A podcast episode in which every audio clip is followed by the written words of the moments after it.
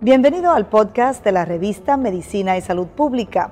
No se pierda nuestra entrevista exclusiva con los médicos y expertos más relevantes para la medicina y la salud pública en Puerto Rico y el mundo. Si desea ver este podcast en vídeo, puede hacerlo en nuestro canal de YouTube Revista MSP.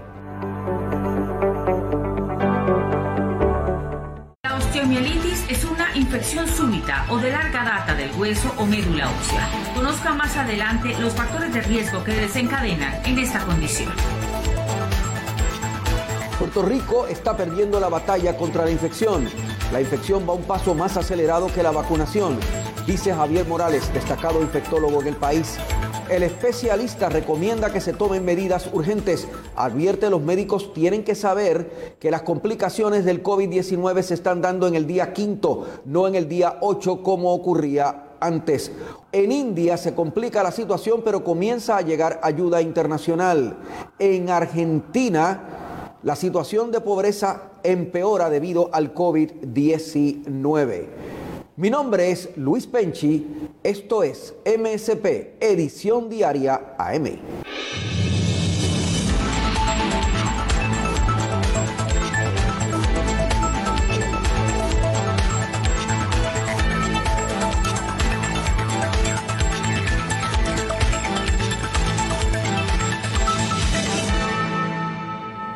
cómo Puerto Rico está manejando la pandemia, qué situaciones eh, se han eh, complicado y qué eh, cosas se han investigado, qué cosas tenemos en claro en medio de investigaciones que se han realizado en hospitales como el auxilio mutuo. Vamos a tener este análisis ahora en MSP, edición diaria.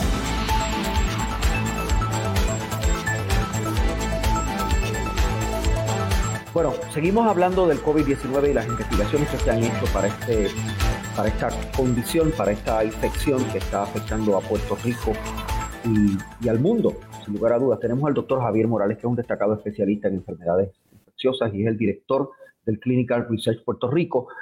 El doctor, junto con un grupo eh, de científicos y de médicos, realizó, eh, y de trabajadores de la salud, realizaron una eh, investigación y un una investigación eh, eh, eh, sobre la marcha en el Hospital Auxilio Mutuo mientras trataban pacientes del COVID-19 y tuvieron éxito.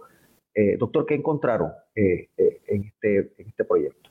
Ese estudio ya, esos estudios ya nosotros lo terminamos ya a finales de 2020 y lo que se encontró básicamente es que los pacientes eh, de COVID tienen varias etapas, ¿no? Una fase que es la viral, que es los primeros 7, 8 días, este, luego pasa a una fase inflamatoria. Y ahí se demostró una vez más, porque ya eso, ah, para algunos de estos estudios, en, usando medicamentos parecidos y en otras dosis, este, habían demostrado que, que los esteroides en la fase inflamatoria eh, bajaban sustancialmente la mortalidad y las hospitalizaciones en estos pacientes, porque muchos de estos pacientes los tratamos ambulatoriamente en sus casas. Eh, y estos pacientes, pues en esa fase inflamatoria se controlan mucho mejor y eran pacientes que no caían en un respirador, no caían un intensivo y pacientes que no fallecían. Algunos fueron tratados este, allá en el auxilio mutuo, otros fueron tratados y la mayoría realmente fueron tratados ambulatoriamente en sus hogares sin ningún problema. El problema que tenemos ahora es que esta, esta enfermedad aparentemente ha cogido un curso distinto y lo que nosotros veíamos que ocurría en el día 8 y 9, que era cuando venía la fase inflamatoria y, y eso era cuando tú usabas los esteroides, ahora se ha encontrado que esa fase ha brincado tres días. O sea que los pacientes, en vez de... días antes o tres, antes, después. Antes, antes. Ahora se ve que los pacientes, en vez de complicarse en el día 8, 9, se están complicando en el día 5. Entonces, mm. la importancia de eso se van a tratar igual, pero aparentemente se han metido unas cepas en Puerto Rico donde no solamente son más contagiosas, tal vez sean un poquito más virulentas. Y tú hablas, he hablado con colegas infectólogos y me dicen que sí es cierto que los pacientes se están complicando mucho antes que lo que se complicaban antes. Y esto es importante saberlo porque estos pacientes antes de llegar al hospital los están viendo médicos primarios y yo entiendo que los médicos primarios hay que ponerlos al tanto de esto para que sepan eh, que ya el día 5 observen bien estos pacientes porque el brinco a la complicación no es en el día 8 y 9, es en el día 5 y 6. Eh, porque lo, en mi experiencia, ¿verdad? usando los llamados anticuerpos monoclonales, que son, eh, entre comillas, antivirales, los pacientes ya en el día 7 y 8 los estamos dando y no están funcionando, ya tenemos que usarlos un poco antes. ¿Y eso es por las variantes nuevas que hay o es por el eh, eh, bueno, eh, yo tengo que preguntarme qué es lo que está ocurriendo que los pacientes se están complicando antes de lo que se complicaban antes. Pues uno debe asumir que deben ser variantes que se han colado en la población aquí y se van a seguir colando más y más y más. Cuando tú ves los aviones que llegaron ayer de Orlando, eh, llenos de puertorriqueños que estuvieron fiestando allá y sin mascarilla, pues tú te imaginas lo que va a ocurrir de aquí en dos semanas cuando esto, esto este, venga el pico de las infecciones que cogieron en Orlando. O sea, que usted anticipa que vamos a tener problemas, ¿cierto? Sí, sí, sí. Yo, eh, eh, esto, ¿cómo? Es que yo repito, he repetido esto muchas veces, y es que tú tienes en Puerto Rico la juventud, es la juventud y, este, y no está siendo muy disciplinada. Eh, tuviste que en Palmas del Mar el sábado tuvo que intervenir la policía para sacar a unos estudiantes este, eh, de la playa de Palmas del Mar porque estaban aglomerados sin mascarilla y un fiestón. Y yo entiendo que, que la, la vacunación, Luis, lleva, lleva una velocidad las infecciones virales llevan otra velocidad. Entonces, es como tú no puedes acelerar más la vacunación porque no, tenemos la vacuna. Nosotros nos están enviando una cantidad de vacunas eh, semanalmente, pero no, si nos dan el doble, yo estoy seguro que la doctora Cardona con su equipo van a utilizarla seguro. Pero en lo que la vacuna lleva una velocidad, entonces tú tienes que bajar la velocidad de los contagios, porque si no, los contagios te van a ganar la pelea. Y sabemos que este virus, no cualquier virus, cada cierto número de reproducciones del virus, va a haber mutantes espontáneas y mutantes generadas por la presión de una vacuna o de un medicamento. Por ende, si tú te tardas demasiado en controlar esa contaminación de las personas, pues tienes eh, gran oportunidad de perder esta pelea. ¿Qué hay que hacer ahora? Habría, habría que empezar a, pensar seriamente en un cierre temporero para evitar esa multiplicación si eh, la infección no está ganando la carrera, doctor. Sí, la infección, no, la infección no está ganando la carrera, yo no tengo duda. Y el Departamento de Salud lleva a lo más rápido que se puede llevar la vacunación, porque vacuna que llega a Puerto Rico, vacuna que se pone. Pero, pero yo entiendo que, por ejemplo, yo paso por ahí, yo veo a la gente en la construcción con mascarilla, yo veo gente en los jardines eh, trabajando con mascarilla. Yo, por ejemplo, yo no, voy mucho a, a, centros comerciales, pero eh, mi familia ha ido y dice, no, allí todo está bien, bien, bien estricto. Yo no creo que es una fuente de contagio. Los restaurantes al aire libre no creo que se pueden utilizar, pero, pero hay cosas que yo sí le metería mano y es rápido. Y no es todo el tiempo, durante los fines de semana, ponle cuatro o cinco fines de semana. Vamos a cerrar las playas, los chinchorros y las barras. Cerrados. ¿Usted haría, un cierre, ¿Usted haría un cierre comercial los, fines de semana o no? Digo, los domingos, no. No, yo no haría. Los chinchorros y las barras sí. Sí, chinchorro, barras y playa. Tenemos que cerrarlo. Ah, que me van a decir, ah, que la gente se va a ir a las casas este, y van a hacer fiesta en la casa. Fantástico. Pero entonces tú tienes la policía o la gente que tiene que velar por esto centrados en otros lugares que pueden intervenir. Eso es mi opinión. O sea, yo no soy un experto en, en seguridad. Pero obviamente, mira lo que pasó en Palmas, lo que pasó en Caracoles, lo que va a pasar el Día de las Madres, lo que va a pasar todos los fines de semana. En el pasado fin de semana, 14 eh, negocios fueron cerrados en el área de Ponce y Guanadías nada más, porque no estaban usando mascarilla, porque había aglomeración, porque no estaban tomando la, temperatura. 14 negocios, eso es mucho. Tú no tienes recursos para bregar la isla completa con la cantidad de barras y chinchorros que hay. Sencillamente no los tienes. Pues tú tienes que cerrarlo. O sea, esa es una opinión. Sí, ponle, ponle, ponle que los chinchorros, las playas y las barras son responsables del 60% de los contagios. Puedes decir un número.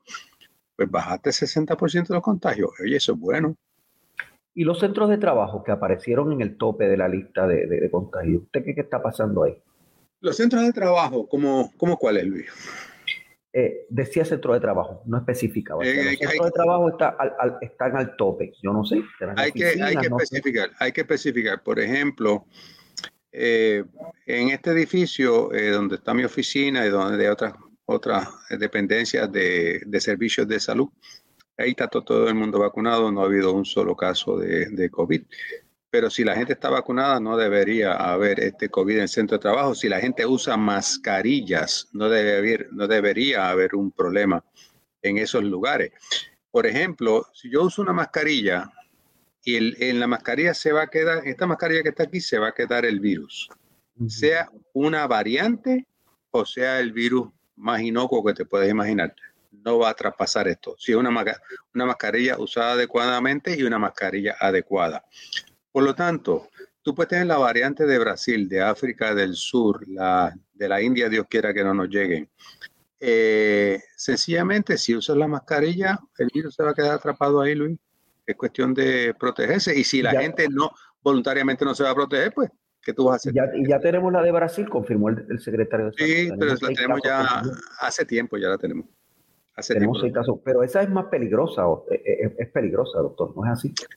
Bueno, esa, esa tiene más, eh, tiene un problema para los anticuerpos monoclonales que son los que tú das, son los llamados antivirales que se están dando. tienen más resistencia, ahora se están usando los anticuerpos monoclonales combinados para que tengan más efectividad. Y esa tiene más oportunidades de que la vacuna falle. No quiere decir que te vas a morir, Okay. Eh, acuérdate que la vacuna es un cinturón de seguridad. Si tú tienes un accidente con el cinturón de seguridad 55 millas por hora, tú tienes chances de salir bien, pero si tú vas a 120 millas por hora, los chances son que con o sin cinturón te vas a desbaratar, si no morir. Así que la vacuna es una ayuda a ti, sencillamente yo que estoy vacunado y mi familia está vacunada, nosotros usamos mascarilla. De hecho, o el CDC las últimas horas dijo que los vacunados pueden estar sin mascarillas en espacios abiertos en Estados Unidos. Había dicho que los vacunados podrían estar, entre los vacunados podían estar sin mascarillas eh, en espacios cerrados y ya no repitió eso, sino que lo dijo para espacios abiertos. ¿Qué significa eso?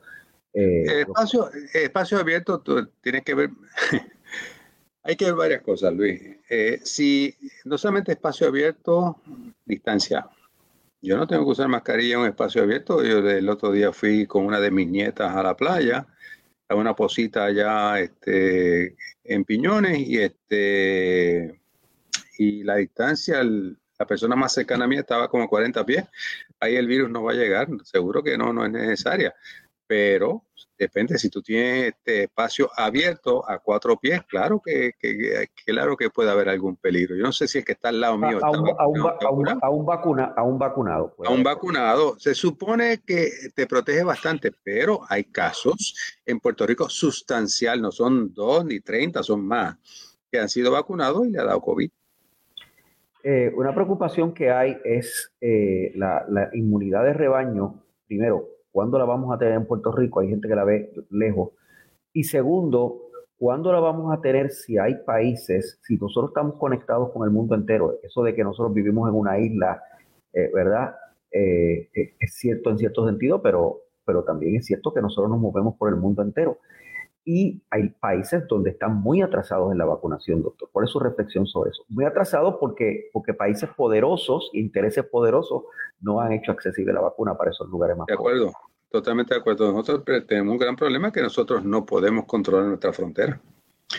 Nosotros no podemos controlar el aeropuerto ni lo que entra de aquí a Puerto Rico. Eso está controlado por los Estados Unidos. O sea que ahí eh, yo creo que todavía se puede hacer mucho más. Este, yo no sé cuán eh, eh, sentido de cooperación puede tener las líneas aéreas para no dejar montar a nadie en un avión que no tenga la prueba positiva. Una vez llegan aquí, le das 300 dólares de multa, este, tienes que darle 48 horas para que se haga la prueba. ¿Dónde se la va a hacer? Ellos no conocen nada.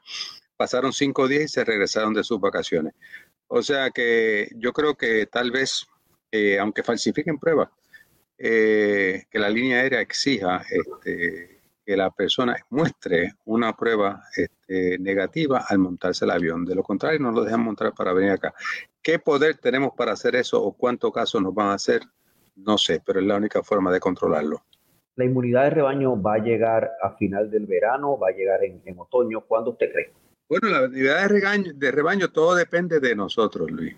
Eh, la vacunación sola, o sea, va a llegar a la, unidad, de rebaño si es que nos tardamos demasiado y siguen apareciendo variantes que se hagan resistentes a la vacuna. Por lo tanto, nosotros podemos conseguir inmunidad de rebaño en el 2025 si no hacemos nada, porque tarde o temprano la mayoría de la gente se va a contaminar y hay mucha gente a morir. Entonces, pues, sencillamente no hagamos más nada y, este, y nos va a llegar en el 2025 seguro. Ahora, si la queremos rápido, tenemos que a la misma vez que estamos vacunando a la máxima velocidad que podemos tienes a la misma vez que reducir la contaminación. Y la única forma de, reducir la contaminación es buscar los sitios que realmente hay juventud bebiendo y, aglomerados, pa, cierra ese sitio. Ese sitio, no ese sitio específico, esos sitios en la isla completo. Doctor, ¿qué secuelas trae el, el COVID? ¿Qué, ¿Qué, secuelas ya se han confirmado? ¿Qué daños trae después de que pasa el COVID? ¿En qué pacientes y cómo? Siguen apareciendo. Esto es una enfermedad que lo que tiene básicamente un año. Este, estamos aprendiendo lo que es bueno hoy, mañana puede cambiar y puede cambiar dentro de un mes. Eh, eh, se ha visto muchos problemas pulmonares a largo plazo, gente que se queda con disnea, con fatiga, eh, falta de aire, gente que se queda con mucho cansancio, se ha visto gente que persisten con dolores de cabeza, gente que han persistido con problemas de concentración. Concentración mental. Concentración mental. He visto pacientes que le está dando trabajo meses después, trabajo de concentrarse, eh, pero he visto mucho cansancio. Dice, yo no estoy igual que antes, no estoy igual que antes, este, me fatigo más, me canso más. Este, o sea que, y seguirán apareciendo, Luis, según uno bregue por ahí. ¿Y, problemas neurológicos eh, están apareciendo? Neuropatías periféricas, he visto casos, he visto casos de eh, migrañas persistentes, he visto casos este, de problemas de concentración, casos de estrabismo, eh, pierden, o sea, se va un ojo y empiezan a ver doble. Este, todas esas cosas se están viendo, pero eh, las cuestiones pulmonares son bien importantes porque los pacientes dicen, no logro volver a hacer ejercicio. Eh, la vicepresidenta de Estados Unidos, Kamala Harris, le dijo a Naciones Unidas que tenemos que prepararnos para la próxima pandemia. o no lo hemos superado, pero eh, ella dice que ya hay experiencia que tenemos que tomar como, como planeta para, para no volver a caer en una situación así, de la manera que hemos caído. Eh, ya habrán sido aprendidas las lecciones, ya hay cosas que se saben que podemos empezar a hacer para la próxima pandemia, doctor? Bueno, no sé, yo espero que sí, yo espero que sí, este, yo espero que de este encierro de un año se aprenda, yo espero que puedan llegar a un balance mucho más rápido entre lo que es salud y lo que es economía. Yo creo que ambas cosas podían subsistir, pero es que o eres esto o eres esto. O te cierras totalmente o te abres totalmente dice, no, hay que llegar a compromiso y se pueden hacer, es cuestión de tener voluntad no ayudó mucho, eh, no ayudó mucho a nivel mundial y en Puerto Rico y Estados Unidos este, las actitudes del expresidente Donald Trump. Eso fue funesto. Yo creo que eso atrasó y estamos viviendo en este momento esta tercera ola de la pandemia por el retraso que hubo que eh, hay 70 millones de norteamericanos que lo siguen, o sea, no vamos a usar mascarilla, yo soy el guapo del barrio y, el que usa mascarilla aquí le caigo encima, porque eso se ve en Estados Unidos, ¿tú me entiendes? Y eso demuestra cierto grado de incultura si lo podía llamar incultura, este, en esa población que es altamente preocupante, que básicamente es un 40% de la nación más poderosa del mundo. Y eso sin duda influye en otros lugares también. Y para la incultura quizás no hay vacuna. No, no la hay. no la hay. Gracias, doctor. Gracias por estar con nosotros. Un placer, Luis. Javier Morales, destacado infectólogo del país. En la revista de Medicina y Salud Pública cubrimos la ciencia porque la ciencia es.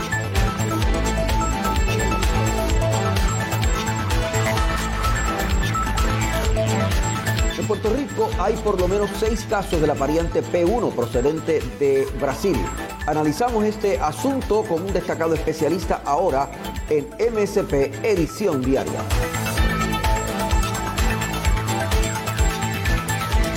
La P1, una de las variantes brasileñas del COVID-19, está en Puerto Rico. Hay seis casos confirmados, dijo el secretario del Departamento de Salud. Para analizar esta situación y en qué momento nos encontramos en la pandemia en la isla, está con nosotros el doctor José Rodríguez Orengo, quien es un destacado científico que dirige el Puerto Rico Health Trust.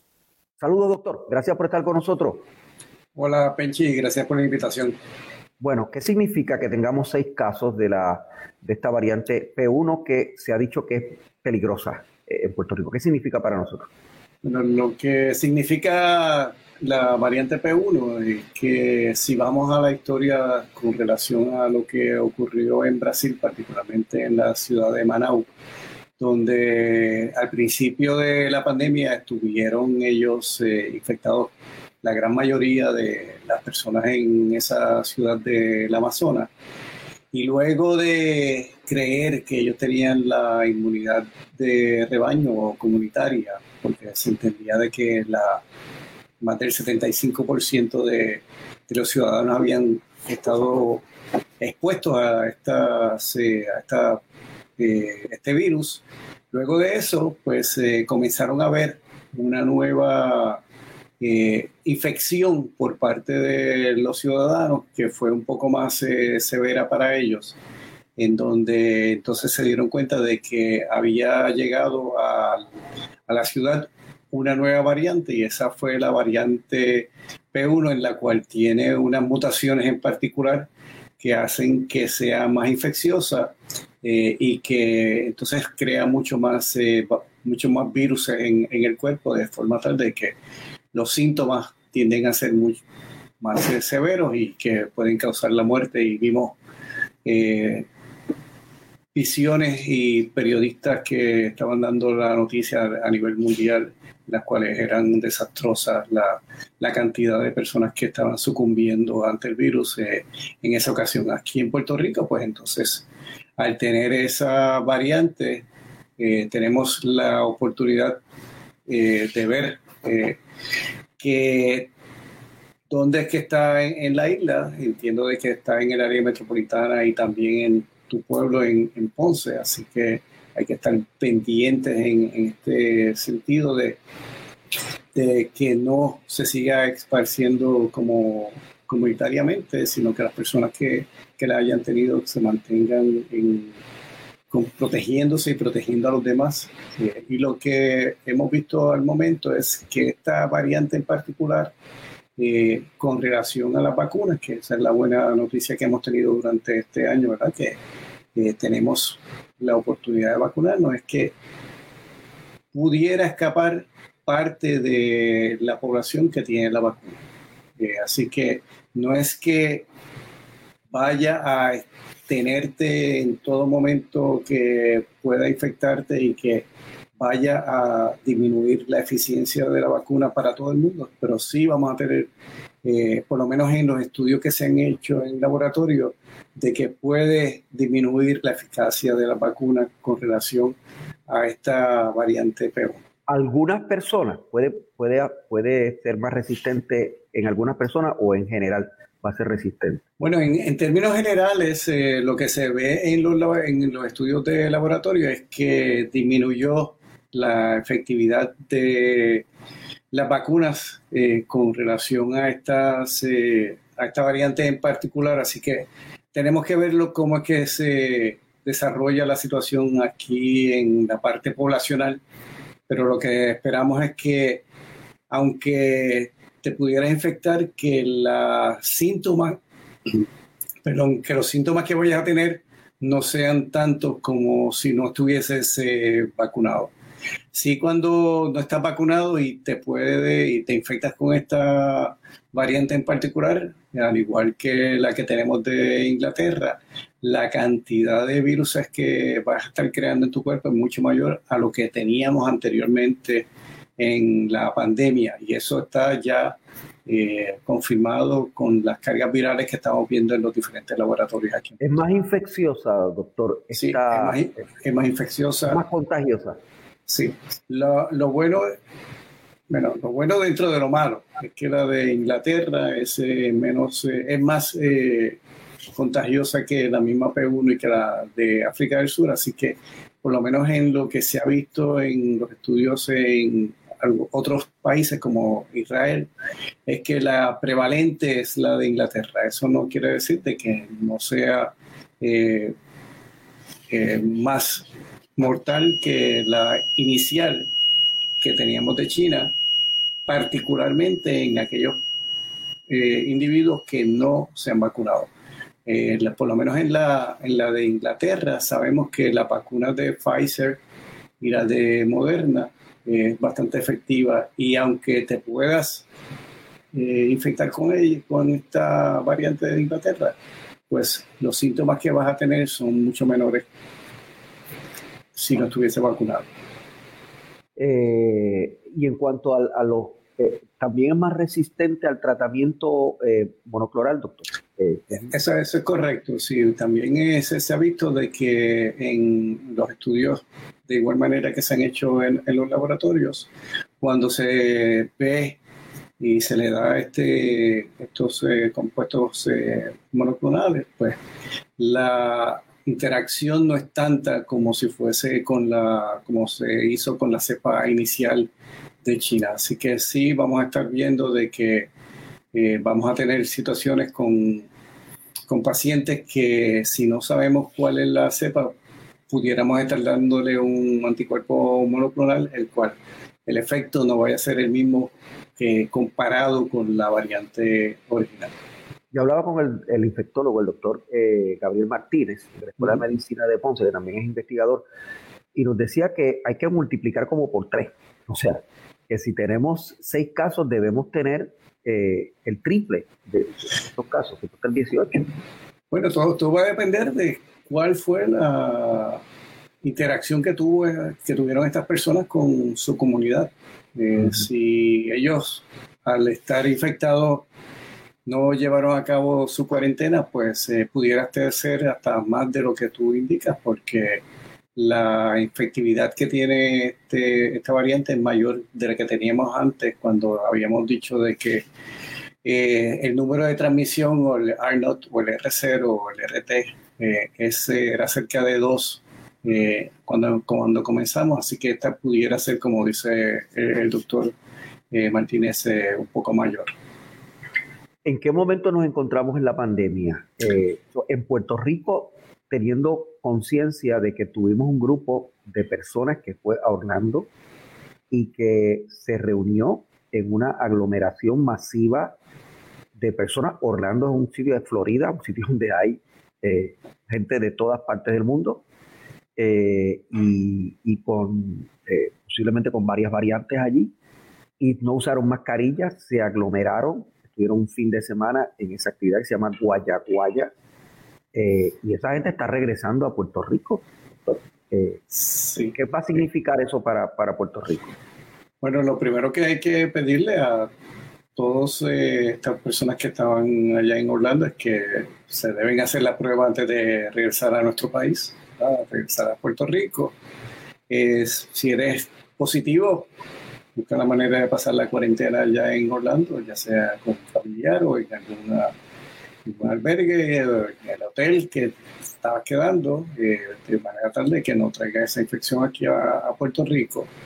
Y si eres negativo a esa prueba y llegas a, la isla, eh, lo que le pedimos es que no vayas a tu casa y empieces a abrazar a todo el mundo, sino que te aísles un momento, estés en cuarentena por los próximos cinco días y que te hagan la prueba nuevamente. porque no sabemos realmente si cuando diste ese negativo fuiste a la actividad, ahí te contagiaste y en ese momento cuando te hicieron la prueba uno o dos días luego, todavía estás, eh, no tienes las cargas virales suficientes para ser detectado. Y si cuando llegas a Puerto Rico, sí la puedes tener. Así que, eh, como tú bien dices, eh, Florida es como un caldero de también de las variantes en, el mundo entero, porque llegan pasajeros de, todo el mundo y es una de las áreas donde menos restricciones hay, así que va a haber este contagio continuo de personas en, Florida y que pudiera estar llegando a Puerto Rico. Pero también tengo que decir, Penchi, que no es solamente los que vienen de allá, sino que también hubo actividades aquí en, en Puerto Rico, en el este particularmente, en el cual nuevamente eh, no hacen caso de las recomendaciones que estamos haciendo en términos de evitar este tipo de aglomeración. Eh, en términos de, de las, eh, particularmente de los jóvenes, que sabemos que tienen una posibilidad de que no les ocurra nada en términos de fallecer, eh, pero sí ellos van a poder llevar esos, eh, esos virus a sus hogares, donde ahí pueden tener un efecto mayor en las personas un poco mayores. De hecho, hubo 14 cierres de igual número de negocios entre Juana Díaz y Ponce nada más. Eh, por allá en Palmas del Mar hubo otra aglomeración eh, masiva. Eh, he escuchado especialistas que dicen que si no un cierre, debe haber actividades de mayor cierre y limitaciones y restricciones los fines de semana, porque los fines de semana que están ocurriendo estas cosas. de hecho, también el fin de semana fue que ocurrió el Guaya Guaya. Y quizás hay que cerrar lugares muy concurridos, sectores cercanos a playas, chinchorros, etcétera, ¿Cuál es su recomendación sobre eso, doctor? Bueno, al, momento me estaba preguntando qué está ocurriendo en Puerto Rico. Lo que estamos viendo es, eh, por lo menos en términos del porciento de positividad, estamos viendo una que está, que está disminuyendo a lo que teníamos hace dos semanas atrás, cuando por primera vez en nuestros números eh, tuvimos en casos únicos un porciento de positividad mayor de 10, digamos hasta un 11. Y en términos de los casos que tenemos, eh, estamos también disminuyendo, pero estamos al mismo nivel de lo que estábamos en, en diciembre. Así que... ¿Estamos en cuánto en positividad, doctor? en este momento estamos como en 8, 8% en términos de casos únicos eh, en positividad. Es una, buena, una buena noticia. Sí, sí, definitivo que es una buena noticia. Lo único que todavía la cantidad de casos que tenemos diarios es bastante. Estamos como en 800, 900 casos diarios que todavía, aunque la positividad está disminuyendo, la, la cantidad de infectados que tenemos al momento es alta. Por lo tanto, eh, hacemos el llamado nuevamente a todos que se protejan y al protegerse ustedes, pues van a estar protegiendo a, los demás. Eh, ¿Y el nivel de hospitalizaciones eh, eh, le preocupa? Sí, siempre, siempre, cuando estamos sobre 320, 330 hospitalizados en Puerto Rico, ya estamos a un nivel que dicen las Naciones Unidas que son 10 por 100.000 habitantes diarios que, que son más que suficientes para estar preocupados. En, la isla estábamos hablando también con algunos de nuestros compañeros que son infectólogos y el tener 20, 30 y hasta hace poco 40 casos eh, con COVID-19 es mucho para, para un médico y para todo el personal que tiene que atenderlo porque tienen que estar cambiándose de, de ropa en todo momento, tienen que estar eh, buscando alternativas eh, que ahora pudieran ser más limitadas, como tú bien indicaste, con relación a las variantes que tenemos eh, nuevas en, Puerto Rico. Y eso sí, tenemos que movernos rápidamente en, tener la manera de detectar variantes que están en la comunidad muy, muy rápidamente. Al, momento estamos, como estaba diciendo a mi esposa, en términos de que estamos como el miope que no tiene espejuelo. que cuando viene, está al frente de uno, uno ve una figura, pero no es hasta que está cerca de uno que uno entonces eh, ve la figura completa. De igual manera, lo estamos haciendo en términos de, de, la, de las diferentes variantes, que la capacidad para secuenciar es muy limitada eh, y necesitamos acelerar ese proceso aquí en Puerto Rico. Doctor, el ritmo de vacunación que tenemos eh, no es malo, pero tengo la impresión de que no va a la par con el ritmo de infección, sobre todo con la variante esta que llegó y, con lo que nos está pasando por nuestro comportamiento social. ¿Cuál es su reacción? Bueno, la, según los números que nos está suministrando la doctora Cardona, vamos por muy buen camino. Esperamos que ahora coja más ímpetu también con la llegada de la de Johnson Johnson, porque vamos a tener más dosis que podamos estar ofreciéndole a, la comunidad.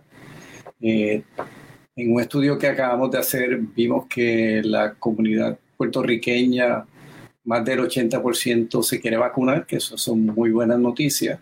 Así que esperamos que lleguemos a ese proceso de, de la inmunidad comunitaria de tres a cuatro meses, así que estamos a, punto de llegar a, la misma. Pero como tú bien indicas, si bajamos la guardia y empiezan a suceder este tipo de infecciones de estas variantes, pueden haber mutaciones dentro de las personas que están vacunadas. Y entonces, si ocurren estas mutaciones, pudiéramos tener otras variantes, las cuales pueden ser aún más perjudiciales a, a nosotros y que cuando lleguemos a esa inmunidad eh, comunitaria no tengamos la misma porque nos pudiera ocurrir lo que le pasó a Manau allá en Brasil, que cuando llegamos al momento llega una nueva variante que escapa a las vacunas que ya tenemos. Eso hay que, eso hay que eh, tomarlo bien en cuenta y hay que pensar bien. Por eso es lo que, o sea, la, la, vacuna es importante, pero no nos podemos descuidar, porque si no, estamos fríos.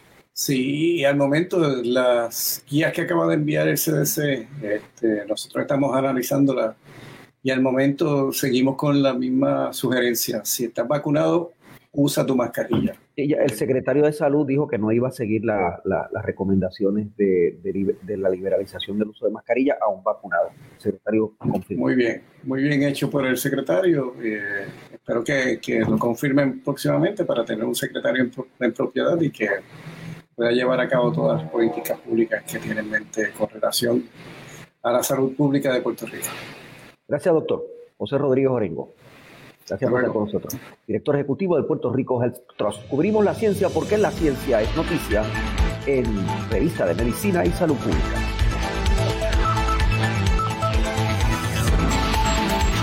Comienza a llegar ayuda internacional a India. Aquí está el reporte de la agencia de prensa de Francia.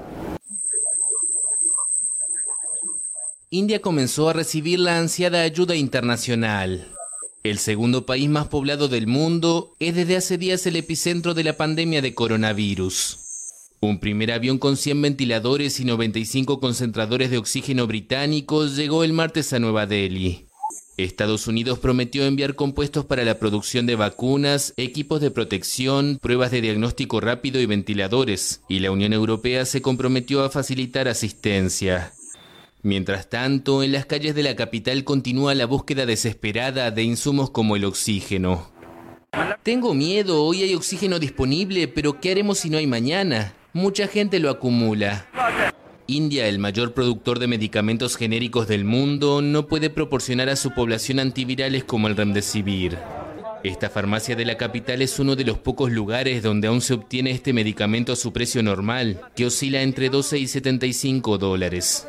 En el mercado negro puede llegar a valer más de 1.300. El gobierno nos ha fallado tanto que aquellos que normalmente podrían sobrevivir también mueren. Hay una escasez severa de oxígeno, la falta de inyecciones es solo la punta del iceberg. Hay mucha gente muriendo porque no puede obtener la mayoría de los servicios básicos. Este tipo de desastre que estoy presenciando no lo había visto nunca. Muchos médicos dicen que el remdesivir no es esencial para tratar a pacientes con coronavirus, pero es lo que recetan en los hospitales. Y aunque los familiares hacen todo lo posible por conseguirlo, muchos deben volver a casa con las manos vacías. La pobreza se dispara en Argentina después de una severa incidencia alta de coronavirus.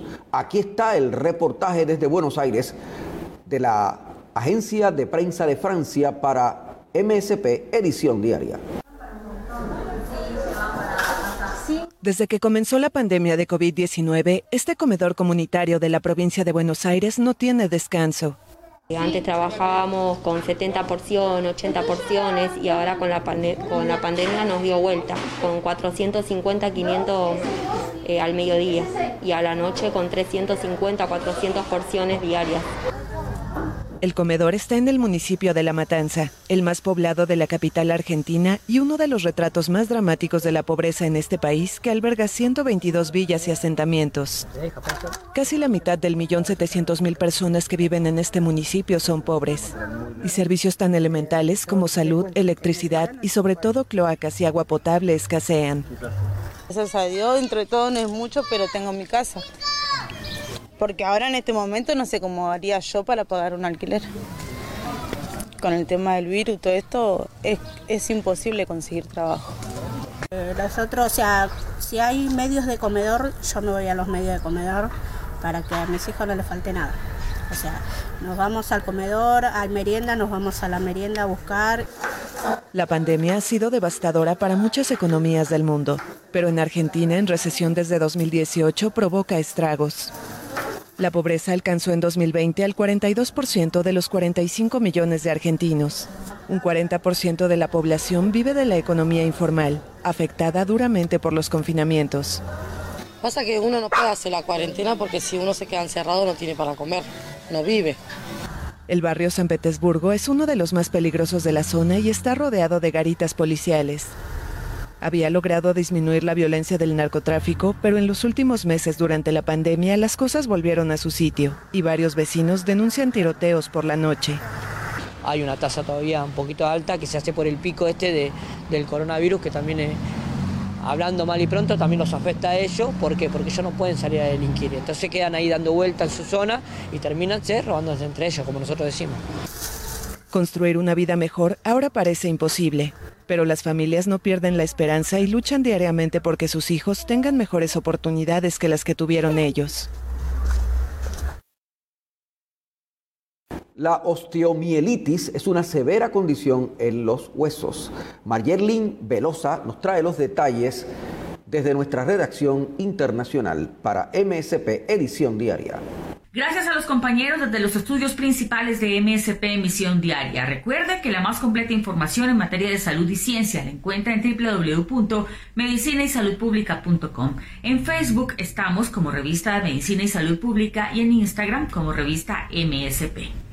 A continuación, conozcan un interesante video explicativo todo lo que necesita saber sobre la osteomielitis, una infección ósea causada principalmente por la presencia de hongos y bacterias. Y preste atención porque los fumadores y las personas con enfermedades crónicas son las que tienen más riesgo de padecerla.